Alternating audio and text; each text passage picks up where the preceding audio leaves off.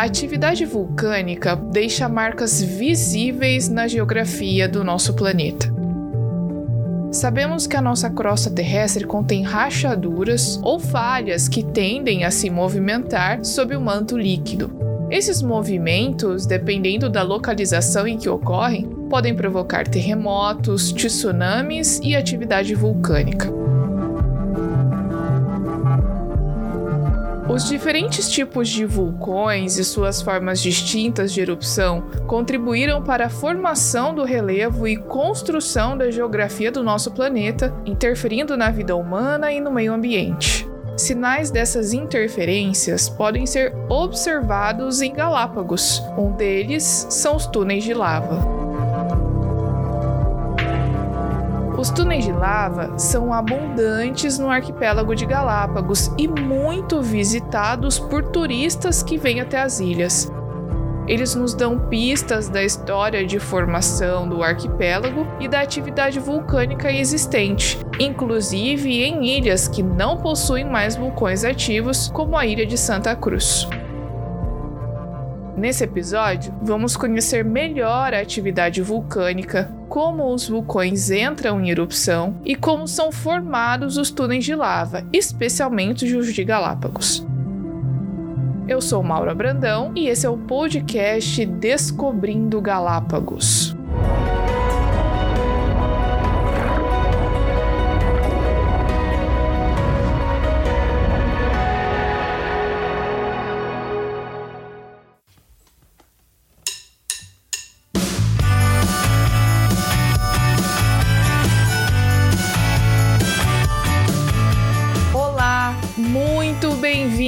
Mais um episódio do podcast Descobrindo Galápagos. E olha que hoje o nosso tema é muito interessante e a conversa vai ser boa. Mas primeiro eu quero relembrar vocês de nos acompanhar sempre no Instagram, porque é lá que você fica por dentro de tudo o que acontece com o Museu Origins. O nosso Instagram é o arroba Origins Galápagos. Segue a gente por lá para conhecer mais sobre Galápagos, sobre as atividades do museu e sobre as novidades. Agora, se você não usa Instagram, você pode curtir a nossa página no Facebook, nós estamos por lá também. Agora, se você tá com preguiça de procurar no buscador, não se preocupe, porque, como sempre, os links estão na descrição do episódio. Nesse episódio, então, nós recebemos novamente o Dr. Marcos Natal. Ele é doutor em geologia. A gente já falou, já apresentei ele no primeiro episódio dessa nossa temporada. Então, se você ainda não ouviu, tá aí a oportunidade para você voltar lá e ouvir esse episódio que foi sobre a formação do arquipélago de Galápagos. Professor Marcos, seja muito bem-vindo novamente. Que bom, Mauro. A gente está por aqui de novo para poder falar sobre mais um tema aí da série de podcast que é sobre os vulcões. É um papo legal sobre isso. É isso mesmo. É, eu lembro que no primeiro episódio que a gente falou sobre a formação das Galápagos, a gente também comentou algo sobre a origem dos vulcões. Agora, na história do nosso planeta, o que, que teria sido responsável pelo surgimento deles? Olha, é, os vulcões eles estão muito associados com, com a tectônica de placas, né? Os vulcões normalmente é, ele aparece ali nos limites das placas tectônicas. É o local que a gente tem mais incidência de vulcões, né? É, então a gente tem Uh, por exemplo, no caso, quando eu tenho uma placa convergindo com a outra, é no caso dos Andes, por exemplo, tem a placa do, do Pacífico entrando por baixo ali da, da cordilheira, né, por baixo da América do Sul. À medida que a, que a crosta oceânica vai penetrando embaixo da crosta continental, ela, ela ocorre uma fusão parcial da crosta e aquilo se transforma em magma. E esse magma vai subindo, vai subindo, e pode ficar preso em subsuperfície, na crosta, ou ele pode achar uma zona de fraqueza e vai se tornar uma, um vulcão na superfície. Aquela lava vai entrar em erupção e vai provocar um vulcão. Então eu tenho esses vulcões onde eu tenho zonas né, de convergência de placas. Ou então eu tenho os vulcões submarinos, muito comum, onde eu tenho divergência de placas. Quando uma placa está afastando da outra, como no caso ali do, do Oceano Atlântico, né, América do Sul se aparando ali do continente africano, ali também eu tenho uma cadeia de vulcões. Né, é muito comum, então. Então, são sempre predominante limite de placas, seja placa divergente, seja placas convergentes. E no caso também a gente tem a questão dos hotspots aqui em Galápagos, né, que também é uma das causas. É, a gente tem também, que é um caso mais menos comum, né, que são as ilhas oceânicas. O caso de Galápagos, que você falou, o caso do Havaí, né, e de outras ilhas. Nesse, nesses casos, por exemplo, é, ou eles estão associados com hotspots, né, que são plumas do manto muito quentes que vão acendendo pela superfície e de novo né, chega próximo à superfície, você tem fusão parcial da pluma e ela vai vai gerar vulcões, né? Ou então você tem como na Islândia, por exemplo, que a própria a própria dorsal mesoceânica aflorando, né? A Islândia é praticamente isso. Lá na, naquela região, aquilo que no meio do Atlântico você tem a dorsal lá no fundo do mar, lá na Islândia ela quase que ela flora e dá aqueles vulcões dali, tá? Então você tem também esses vulcões associados é, com as ilhas oceânicas. É, é, é legal isso, né? E tem outra coisa interessante também, porque normalmente quando a gente fala que em Galápagos tem vulcão e a gente mostra, por exemplo, Serra Negra, que é um vulcão que tá lá na ilha de Isabela, ou El Tico, etc. As pessoas falam, nossa, mas é um vulcão? Porque os vulcões daqui, eles não têm é, aquela característica de tipo montanha, né? Que são os vulcões Cone, por exemplo, que tem o Krakatoa, que é o Fuji lá no Japão e etc. Você pode falar um pouquinho pra gente, professor, sobre os diferentes tipos de vulcões que podem ser encontrados no nosso planeta? Olha, é, basicamente, basicamente, de forma resumida, a gente tem mais ou menos quatro tipos é, principais de, vulcão, de, de, vulcões, que são os que a gente chama de extrato vulcão, o que a gente chama de vulcão do tipo escudo, né? os vulcões submarinos e uh, aqueles vulcões do tipo platô de basalto. O extrato vulcão é esse vulcão que a gente está acostumado a ver. Ele, forma o edifício vulcânico, que é aquele cone, né? Vai às vezes vai bem alto, altitude, né? Bem elevado. A cratera normalmente lá em cima não é uma cratera muito grande. As encostas são íngremes, né? Esse vulcão geralmente é do tipo explosivo, por causa que o magma dele, o magma que está ali é um magma mais viscoso. Ele tem ele tem muita sílica, né? Talvez ele tenha deve ter mais de 65% sílica então, esse magma mais viscoso, ele é menos fluido, ele tem mais difícil ele tem mais dificuldade de sair. E como ele tem mais dificuldade, ele encontra resistência para sair, a pressão disso vai aumentando, aumentando, até que chega um ponto que não dá para. Ele rompe a resistência né, da parte da crosta que está em cima, ou então encontra um, uma zona de fraqueza e ele extravasa de forma bastante explosiva. Por isso que dessas explosões violentas nesse tipo de vulcão, né? Por causa que o magma dele é, é um pouco diferente é, de um outro tipo de magma, pelo que nós vamos falar aqui daqui a pouco. O, o outro tipo de vulcão é o vulcão vulcão escudo, né? O próprio nome já diz, é como se fosse um escudo invertido. Ele forma ali uma, uma, uma, uma elevação ampla, é, não tem muita altitude, ou seja, não é muito alto, e eles têm, ele tem um grande escoamento de lava. Esse tipo de lava é diferente do vulcão do tipo extrato. Esse é um tipo de lava mais fluida, que é a lava basáltica. Né? Essa lava basáltica ela tem, ela é muito rica em, em ferro, magnésio, cálcio, ele é mais pobre em sílica, enquanto os outros vulcões é, que eu falei daquele esse tipo de, de magma mais viscoso, né? Eu falei que tem uma faixa de 65% sílica, esse aqui vai estar na faixa de 52, de 45. Então ele forma um magma mais fluido, né? Então ele escorre escorre a distâncias muito maiores do que no caso do extrato vulcão. É aquele tipo vulcão lá do, do Havaí, né? um dos grandes lá, o Mauna Loa, eles eles formam um derrame muito amplo de lava basáltica, né? E dessas elevações mais baixas, como eu te falei. Um outro tipo de vulcão, que são os vulcões submarinos, eu já mencionei, estão sempre associados né, a, ou a zonas de divergência de placa, quando as placas estão afastando, a gente também chama de zonas construtivas, que as placas estão se formando, então eu tenho um extravasamento enorme de lava basáltica ali, né? É, e o caso das ilhas oceânicas, né, que também fazem parte dos vulcões submarinos. E o último tipo é o vulcão do tipo platô. Esses vulcões do tipo platô, eles normalmente acontecem nos continentes, né? É, é dentro dos continentes. Um exemplo muito grande que a gente tem é no próprio Brasil, que é os derrames de basalto da bacia do Paraná. É uma fissura que que rompe a crosta, né? Normalmente a gente chama de rift, é, e esse rift aumenta e eu tenho essa, essa efusão muito grande de basalto.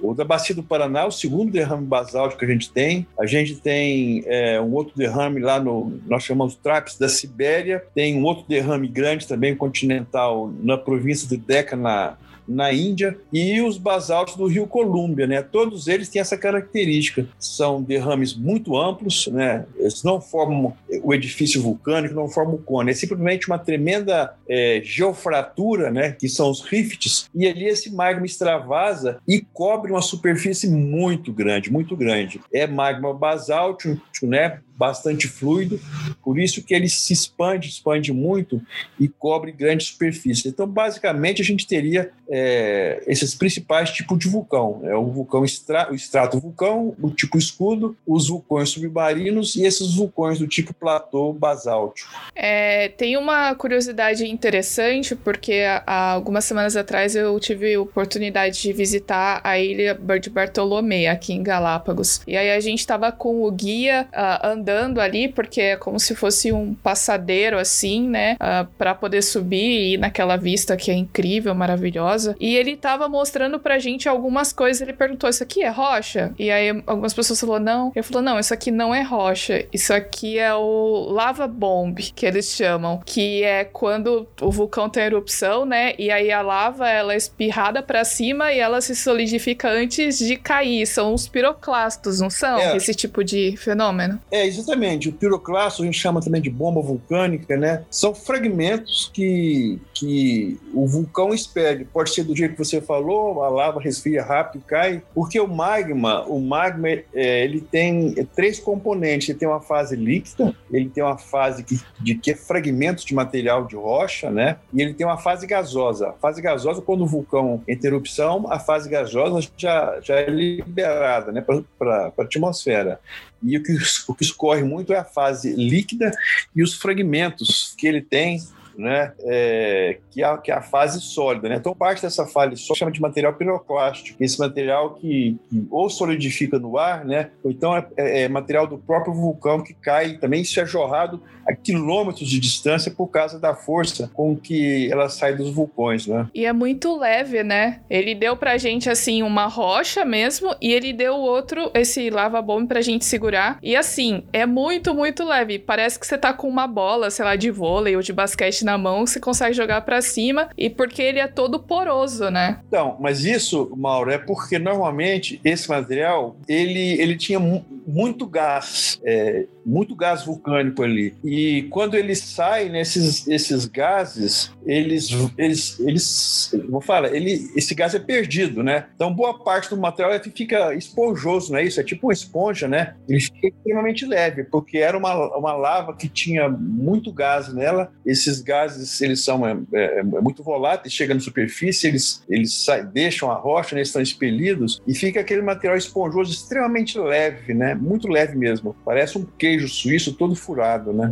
Queria só comentar uma coisa para o senhor te perguntar também, porque é muito interessante porque não tem como você prever uma erupção vulcânica, né? O que tem aqui no Equador, por exemplo, são é, protocolos do que você deve fazer se você tiver um lugar que está acontecendo a erupção. Então, como é que os geólogos conseguem é, ver ou perceber pelos sinais que um vulcão vai entrar em erupção e quais seriam esses motivos? Não, prever exatamente, né, é, quando vai dar uma erupção, a gente não tem uma técnica, né, com uma resolução prever, olha, semana que vem vai ter uma explosão, o mês que vem vai ter uma explosão. Mas você pode monitorar os abalos que, que, que sofre a câmara magmática, porque o vulcão, quando ele está prestes a explodir, está com uma tensão muito grande, né? Então, isso provoca é, sismos nas rochas e você pode medir esses sismos através de sismógrafos. Como já é um vulcão, você acompanha isso. Você, você acompanha também,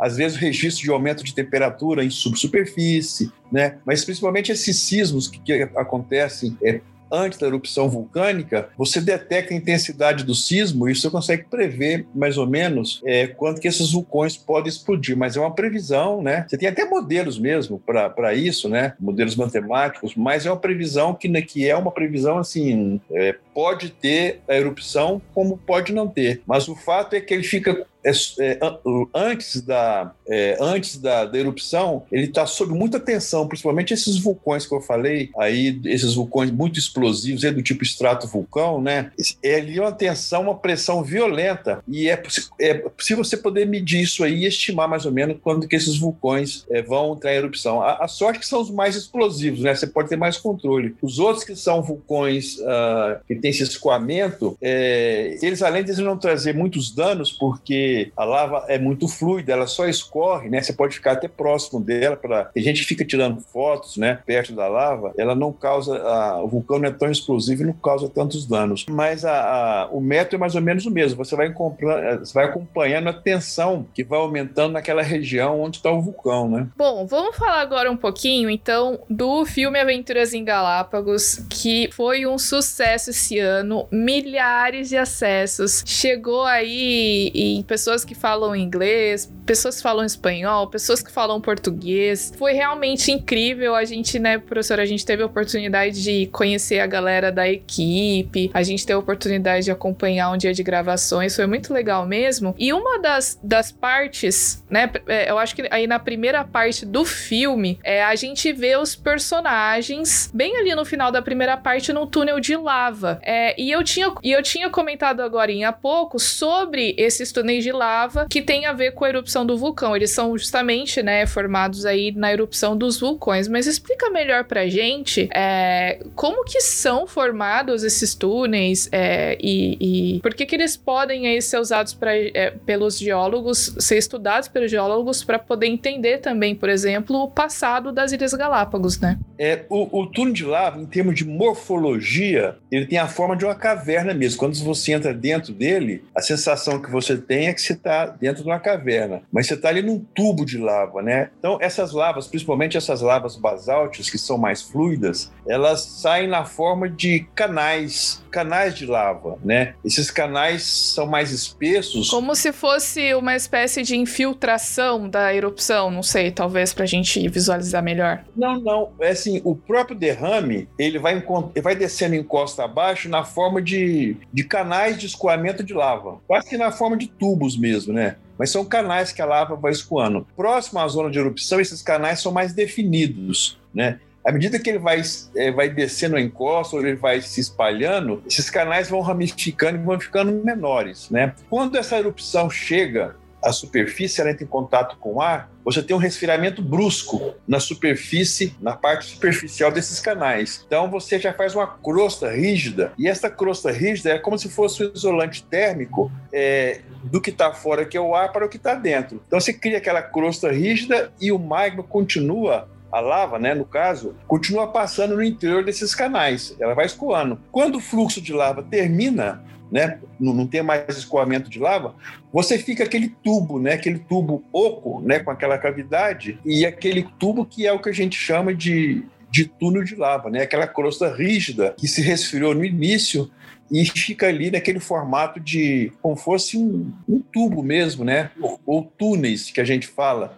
é, de lava. Tem uma formação super interessante aqui que são os remelos, né? Aqui na ilha de Santa Cruz e que é muito famoso. Todo mundo quando ou tá indo para o aeroporto ou tá voltando do aeroporto para vir para a cidade, acaba passando por lá. E o, a formação dos ocemelos tem a ver com essa questão dos tubos de lava, né? Sim, é, a gente tem lá também. É, só que lá em Los Remelos é um vulcão extinto, né? Mas você ainda tem lá é, indícios, né, desses túneis de lava. A, a, o interessante do túnel de lava é que dependendo da morfologia dele, você tem ideia mais ou menos é, da proximidade que você está da zona de erupção. Então, como eu falei, quando você está próximo da zona de erupção, eles são mais definidos, né? São tubos maiores, né? Na forma de canais. E quando você afasta da zona de erupção, é, eles são menores, são mais ramificados, né? E, é, são mais é, em maior número, né? Que eles vão ramificando. Então, é um, é um indicador. É, no caso ali que você falou Los Remelos, que, que, é, que é um vulcão extinto e que você não tem mais ali, você não consegue enxergar mais ou menos como é que é era o edifício vulcânico, onde estava a cratera, enfim, esses túneis de lava, eles são, eles ajudam você a localizar ali aonde que você está ali na, no local da erupção, né? É, Los Gemelos, talvez aí para você que está ouvindo, para você visualizar melhor, são duas crateras muito grandes que ficam uma de cada lado da rodovia que é a rodovia que dá acesso ao canal, que vai para o aeroporto. E a, eles, eles se formaram quando a, esses túneis de lava, de lava colapsaram, né? E aí eles caíram ao longo do tempo. Inclusive é bem interessante porque a gente consegue ver as marcações, né, na, na rocha, uhum. assim, é, que formaram essa cratera. É realmente um lugar muito legal. Nem precisa pagar para visitar, né? Você só pede pro táxi passar é. ali do táxi. Ali é só colocar a cabeça de fora do, do ônibus ou do carro que você tá e fotografar, né? É muito fácil de, de ver ali os Los Remelos. E olha só que curiosidade interessantíssima. Você sabia que existem túneis de lava em Marte? Inclusive, tem cientista pensando em tentar encontrar uma forma de colonizar o planeta vermelho, dizendo que a melhor alternativa para morar lá seriam nos túneis de lava marcianos. Já pensou? Eles dizem que seria mais fácil morar nesses abrigos do que construir estações ou naves para morar em Marte. Imagina você vivendo num túnel de lava lá em Marte. Acho que é um sonho meio distante, né, pessoal? Pelo por enquanto fica só na imaginação mesmo.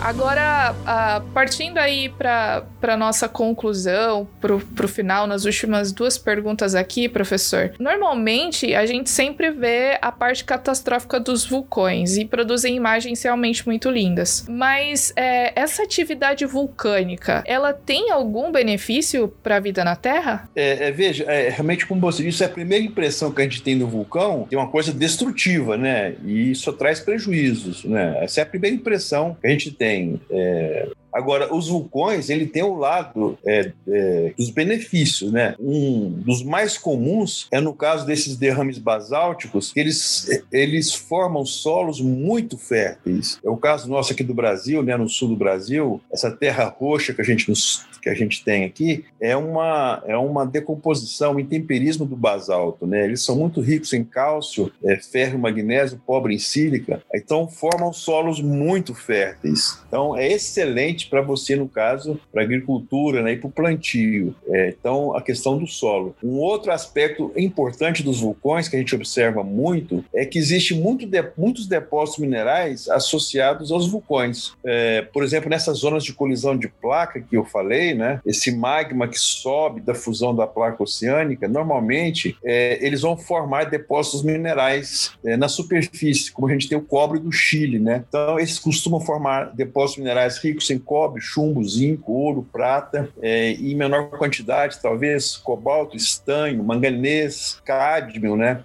Então, é, eles são importantes nesse sentido, de produzir, é, no caso, é, matéria-prima que vai ser utilizado na, na indústria. Né? Os vulcões submarinos também, é, no fundo do oceano, é, tem alguns tipos de magma que são muito ricos em sulfeto. Então eles formam aqueles depósitos de sulfeto maciço. São bandas aí de 2, 3 metros de sulfeto, mas ele é muito rico nesses metais que eu falei também. É, cobre, chumbo, zinco, às vezes ouro. É, e, então formam assim, depósitos muito ricos né? Esse material é matéria-prima para a indústria. Isso vai ser transformado aí em, em motores, em aviões, em é, eletrodomésticos, né, em navios, em carros, né? Então esse material todo vem dos depósitos minerais que boa parte dele são produzidos pelos nas zonas de onde você tem os vulcões, não é isso? Um outro aspecto interessante é a energia geotérmica, você pode transformar para energia elétrica, né? Nessas zonas de vulcões, você tem água meteórica, que é água de subsolo, que circula pelas regiões vulcânicas, produzindo é, muito calor, você pode transformar esse calor é, ou em energia elétrica, então para aquecer, para aquecer residências, né? Que é uma fonte alternativa de energia limpa, né? Exatamente, é uma fonte alternativa de energia, você usar a energia térmica gerada pelo calor das erupções vulcânicas. Então, assim, ele tem o, essa parte de, do, do, prejuízo, né, do dano que ele causa principalmente nas, nas imediações, mas eles também é uma fonte de muita riqueza. É uma, assim, é uma fonte de muita riqueza. Se não fossem os vulcões, por exemplo, a gente talvez não teria essa quantidade de depósitos minerais com essa riqueza de metais que a gente tem, né? É isso mesmo. E assim, professor, a gente todo episódio a gente busca pegar o assunto que a gente está conversando e aplicar para o criacionismo, né? Como é que a gente pode entender, por exemplo, por que que a gente está separando um episódio para falar só sobre vulcões? Como é que eu posso posso pegar esse assunto e aplicar ele no contexto da cosmovisão criacionista? Olha, o, os vulgões, né, o vulcanismo é uma coisa que está muito associado ao criacionismo no caso do dilúvio bíblico, né? A, a gente sabe que o dilúvio não foi só chuva, né? A terra, a crosta, né, se, se quase que, que se rompeu as fontes do abismo e ali não foi só água, não, ali também foi lava. Então os vulcões estão muito associados é, com os eventos que ocorreram durante o dilúvio, seja a separação dos continentes é, e seja toda a estabilidade que a gente viu na crosta, eles estão muito associados. Vulcões e terremotos andam muito juntos, né? Então, como a fase inicial do dilúvio foi uma fase extremamente catastrófica, né? É, os vulcões são uma parte importante nesse período. Então, quando você estuda os vulcões, pelo menos esses vulcões, ainda mais esses vulcões é, que estão em atividade, você tem como entender melhor é, o que teria acontecido, né? É, durante durante esse momento catastrófico do dilúvio. Eles dão muitas informações para gente de como é que teria sido isso. Você pode tentar recriar, né? Montar uma narrativa do que que realmente teria sido essa fase inicial do dilúvio. Daí a importância de você estudar os vulcões, como é que eles formam, que tipo de lava, como é que se dá a erupção, porque essas coisas aconteceram com muito maior intensidade durante o dilúvio. Isso é muito legal e a gente tem um episódio nessa temporada sobre o dilúvio e eu conversei com o Danilo, foi uma conversa muito legal e ele falou justamente sobre a questão do catastrofismo e como to todos esses acontecimentos, esses fenômenos como o vulcanismo, por exemplo, também estavam presentes no dilúvio universal, então não deixa de conferir o episódio 8 dessa temporada, que é o próximo, inclusive. Professor, muito obrigada pela sua participação aqui no nosso episódio. Uh, no final, a gente sempre gosta de recomendar algumas coisas para o pessoal que está nos ouvindo, para que eles possam talvez se aprofundar mais nesse assunto. Quais seriam as suas recomendações para a gente nesse episódio? Olha, é, a Sociedade Criacionista tem bastante material é, que trata de vulcões, principalmente a revista Criacionista, né? A gente tem, então, é, muito material que trata de vulcões. É só a gente consultar, entrar no site da Sociedade Criacionista, que você vai encontrar muito material. É, tem livros específicos, né? Livros, textos específicos que tratam de vulcões, dos vulcões, e na série Origem da TV Novo Tempo, existem alguns episódios também que tratam de vulcanismo, né? Então são fontes aí é, que não são muito técnicas, né? E que dá uma noção boa é, do que, que é o vulcanismo e, e conforme ele e, e, como que ele funciona, né? Então a dica é visitar o site da Sociedade Criacionista Brasileira e ir lá fazer uma pesquisa lá a respeito dos vulcões. Isso é muito legal. Eu também vou recomendar